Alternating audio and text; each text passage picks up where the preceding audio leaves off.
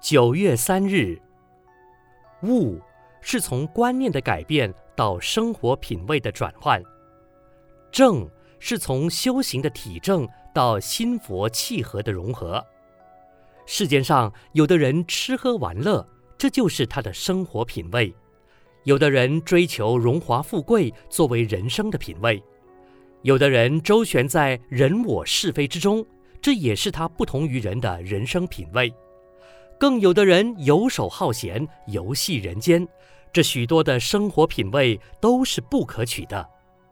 如果你有时间，每天能够抽出半小时静坐，你会从宁静中找到生活的品味。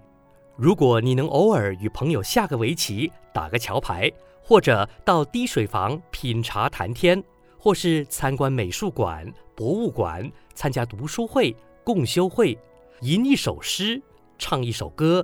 念个祈愿文，聆听古寺钟声，甚至朝山义工，加入环保扫街、医院助人的爱心行列，都可以提升生活的品味。乃至偶尔与三五好友到郊外游山玩水，也会提升生活的品味。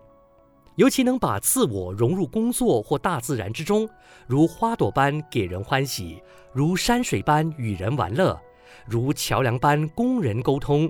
如树荫般让人乘凉，如甘泉般解人饥渴，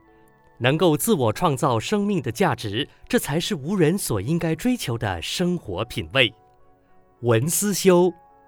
人的生活应该要有艺术生活的品味，要有服务人群的品味，也要有休闲运动的生活品味。每日同一时段与您相约有声书香。